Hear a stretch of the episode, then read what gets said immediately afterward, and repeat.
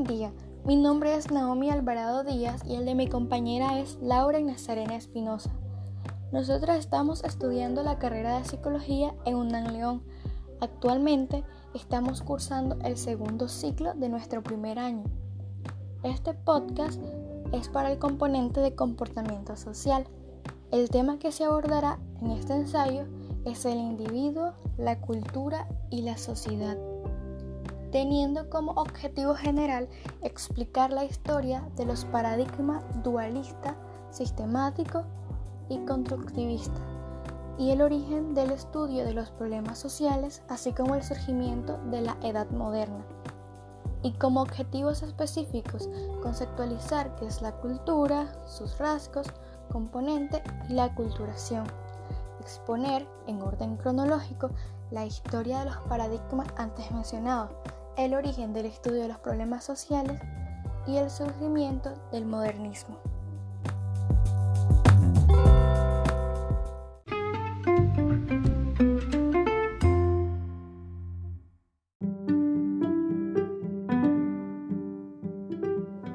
El ser humano es un ser sociable por naturaleza.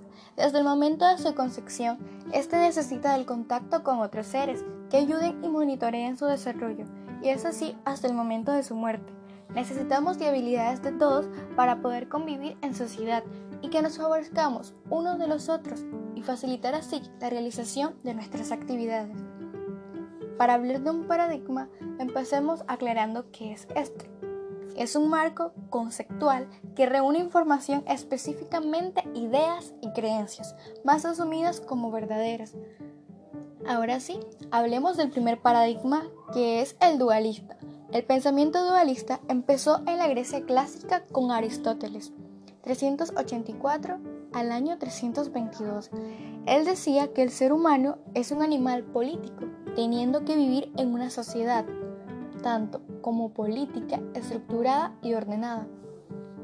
Este paradigma empezó a tener un importante papel en la investigación de lo social en el siglo XIX, donde los sociólogos valoraban a la sociedad como una entidad específica y dinámica, la cual era diferente de las relaciones individuales de los que la integran. También surgieron diversas posturas como el holismo, que puede ser explicado por Durkheim año 1858-1917, donde esta expresa que la sociedad será considerada como una realidad conceptual por encima de los individuos en el tiempo y espacio, y que las relaciones sociales están determinadas por estructuras sociales e instituciones como el mercado, el Estado y la cultura.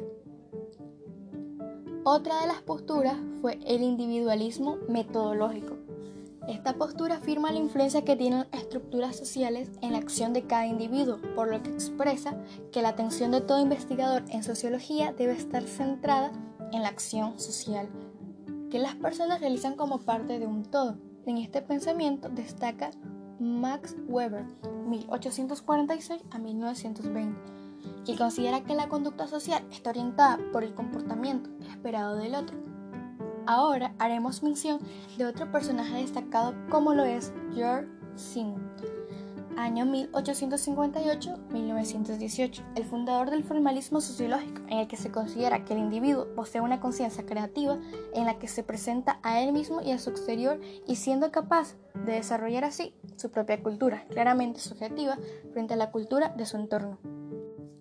Ahora hablaré acerca del paradigma sistemático. Citamos primeramente a Gómez Arbolea, año 1954, que concluye que el objeto propio de la sociología son los grupos humanos como realidades efectivas y concretas, esto es, una configuración en cierta manera del hombre.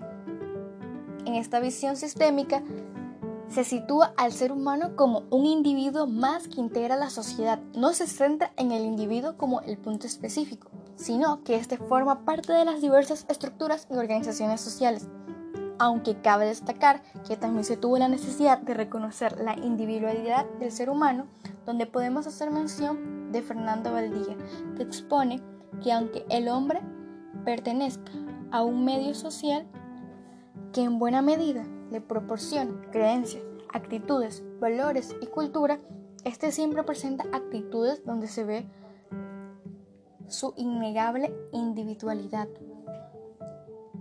Ahora explicaré acerca del paradigma constructivista.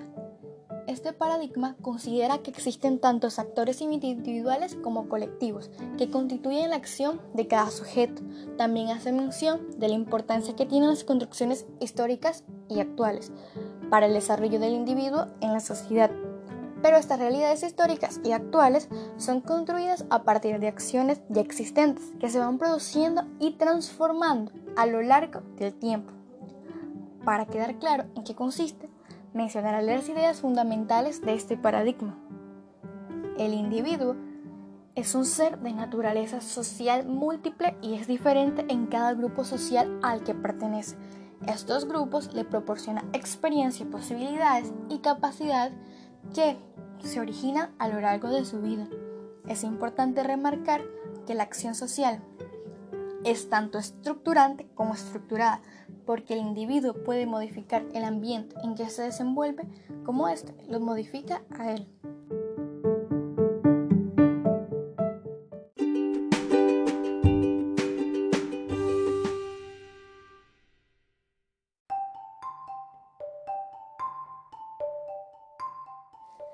Ahora explicaré acerca del estudio de los problemas sociales. ¿Cómo fue que surgió la sociología como una ciencia? Empecemos con algo de historia. El siglo XVIII se vio marcado por una serie de cambios muy significativos en toda la sociedad en general.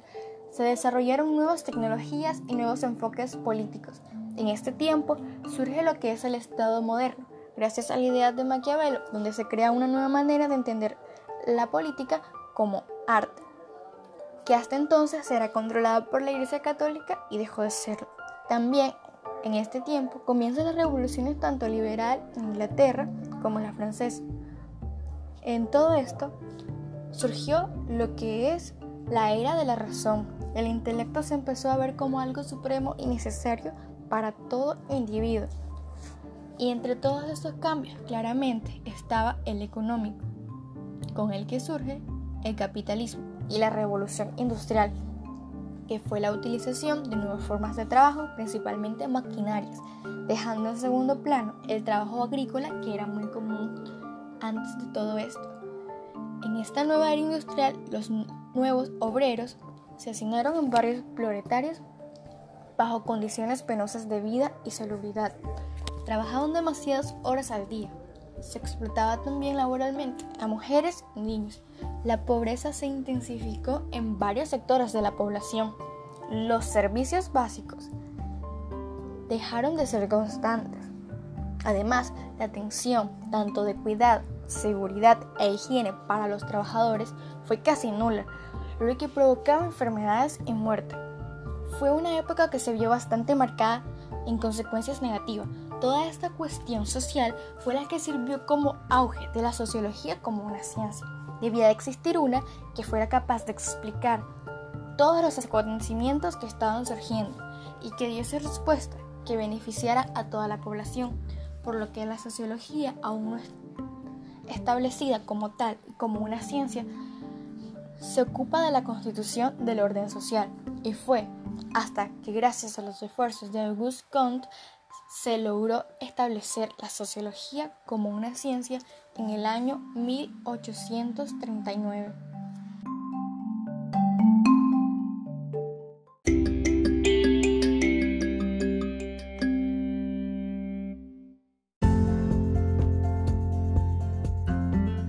Ahora explicaré acerca del individuo y la cultura. Aclaremos que la cultura es un rasgo propio de los seres humanos. Nos referimos a la suma de conocimientos que se comparten en una sociedad determinada, desde las costumbres y tradiciones hasta lo que es considerado que se debe hacer y cómo actuar. Específicamente aquí estamos hablando de un conjunto de normas y reglas. Además, aquí podemos incluir los avances científicos, tecnológicos y todo eso lo aprendemos por medio de la socialización. En toda sociedad existen diversas formas de conductas, que son propias de estos mismos, a los que se le llama roles sociales. Estos roles sociales implican ciertas pautas de comportamiento que como individuo que integra esa sociedad específica debe adaptarse a ella y cumplir ciertas asignaciones. Tanto la cultura y la sociedad podemos decir que están intrínsecamente relacionadas, puesto que los individuos forman parte de la sociedad y sin esta sociedad no habría cultura. Podemos asegurar que el comportamiento humano está regido por ciertos conocimientos innatos y lo que éste aprende también lo toma de la cultura. Para quedar un poco más claro sobre esto, explicaré ciertos rasgos que definen la cultura. Entre estos encontramos que naturalmente la cultura es una característica específica de los seres humanos y que ésta solo puede desarrollarse en una sociedad cuando se forma parte de ésta y se interactúa con sus miembros, en lo que podemos adquirir diversos conocimientos y conductas. Esto sucede en todas las culturas del mundo. No hay ningún país que no tenga cultura, porque esta facilita una mejor adaptación del ser humano en el mundo. Ahora explicaré componentes de la cultura según Ralph Linton. Este los clasifica de la siguiente manera. Tenemos primeramente los elementos que son materiales, que pertenecen a una cultura, como pueden serlo las artesanías. También encontramos los elementos cinéticos, que son las conductas que se manifiestan en una sociedad. Y por último, los elementos psíquicos que encierran el conjunto de conocimientos, actitudes y valores de los miembros de una sociedad. Ahora explicaré de la transformación de la cultura o de la aculturación.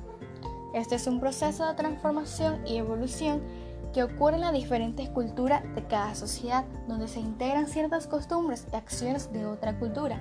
Esto debido a las constantes migraciones de las personas de un país a otro. También podemos decir que los procesos de estructuración social mantienen una relación dialéctica con los procesos de aculturación. En otras palabras, la cultura y la estructura no existen como configuraciones establecidas, sino como realidades que se transforman a lo largo del tiempo.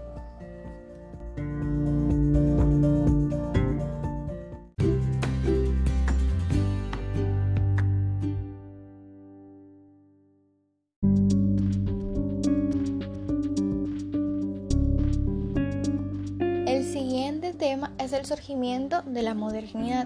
Esta es el resultado revolucionario de una situación histórica en general que producirá cambios tanto en el presente como en el futuro en las órdenes sociales tradicionales e institucionales.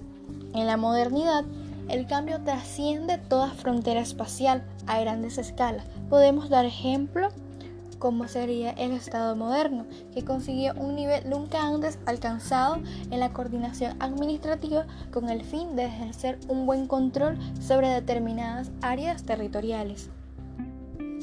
Según Anthony Giddens 1990, las cuatro dimensiones fundamentales de la modernidad son el capitalismo, la vigilancia, el poder militar y el industrialismo.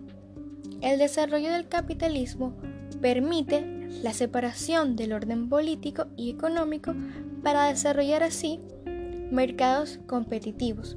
La capacidad de vigilancia del Estado moderno genera un modo indirecto de supervisión de las actividades de toda la población mediante un control. El poder militar de los nuevos estados fortalece de tal modo que podrán ejercer un control casi total sobre la violencia dentro de un territorio a largo plazo. Y la implantación del modelo industrial implicará el desarrollo de un sistema de organización social que será regularizado desde la producción que coordina la actividad humana, las máquinas y la materia física.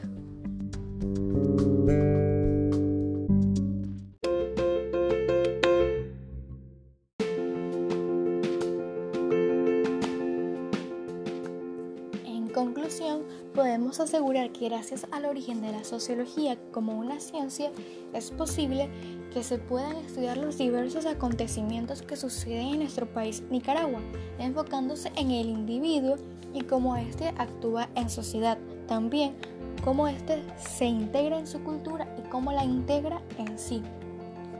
Se puede también realizar un estudio sistemático al conocer y explorar diversos aspectos de nuestra sociedad para explicarlos y darlos a conocer a la población en general y tratar de dar las mejores respuestas, precisamente que éstas sean positivas e incluso brindar soluciones a los problemas que acontecen a diario en nuestro país.